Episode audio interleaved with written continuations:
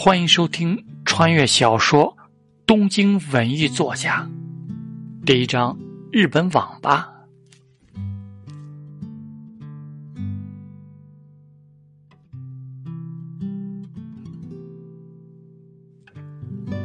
日本的网吧和其他国家的很不同，因为里面的包间，与其说是包间，还不如说是一个个小房间，而配套设施方面也很不错，可以在电脑上直接点餐，价格还算实惠。日本便宜的快餐一般要五百日元左右，而网吧的一餐只需要四百日元。网吧住一晚上的价格也不贵。真夏真一所住的这家网吧一晚上是九百八十日元。日本网吧的公共区域有免费的图书和漫画可以看，不仅仅只有电脑可以玩，甚至一些高级的网咖有免费的饮料，甚至有温泉配套。但对于真夏真一来说，他自然住不起这么高级的网咖，甚至他就连最低的网咖也快要住不起了。唉。好不容易重生，居然有一个暴力倾向的酗酒父亲，我就算饿死也绝对不回去的。坐在包间的地板上，握着鼠标，正在论坛上浏览信息的真夏真一，满肚子火的骂道：“和其他重生东京的人不同，他重生后的家庭是一个单亲家庭，而且唯一的一个单亲还是一个退役的武打教练。”成天除了酗酒就是酒后发疯，最主要的是他自己的脾气也不好。那父亲敢指他鼻子骂，他也不会像原主一样忍着，他直接骂回去。这就导致他天天除了挨揍之外就是挨揍。那个混蛋父亲没事直接梆梆两拳干在他脸上，打完酒醒之后还来一句：“我也不是故意的。”一想到原主似乎就是一拳给撂倒时，倒在地上直接急了，他也没有继续待在那个家的想法。他想想怎么赚钱啊？真夏真一苦恼的注视着屏幕，因为是高中生，所以没有固定的住所，他压根没有什么可以选择的工作。现在的他身上的钱最多就只能再住一个星期，加上吃饭的话。那就最多只够三天了。要是钱花完了，如果不想回去挨酒鬼的拳头，那他就只能睡在大街了。毕竟一些遭受家庭暴力的少女实在受不了，就去拖着行李箱去当神士少女。但他可没有听说过神士少男这个说法。至于网络上求助别人这个想法吧，还是算了。这种事情不太靠谱了。他在论坛上查找了不少的信息之后，大概整理出来想要在网络上赚钱的几个途径：一，当视频博主需要养账号，有一定的视频剪辑能力和写文案能力，缺点时间长，需要长期坚持；二，当虚拟主播，现在虚拟主播产业很发达，如果有一定这方面的基础，可以背靠公司，会有不错的盈利。缺点：收入两极分化，起步时间长。三，当漫画家，现在漫画产业也很发达，如果有绘画基础，可以去参加一些大型的漫画征文活动。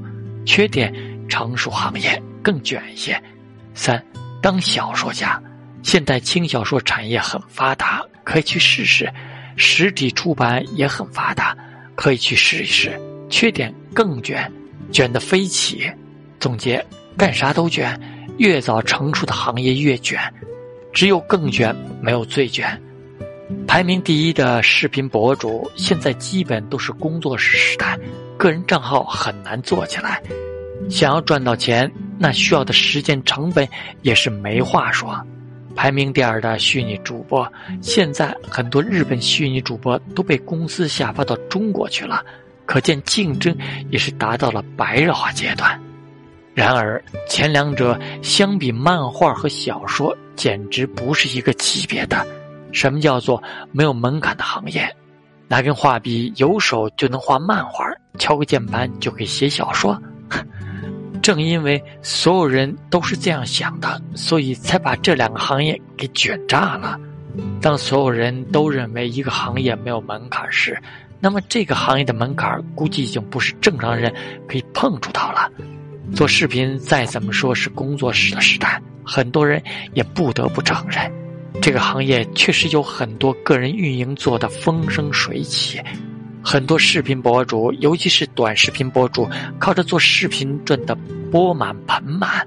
虚拟主播也一样，再怎么卷，很多不会说汉语的日本虚拟主播，照样在中国直播能月入几万。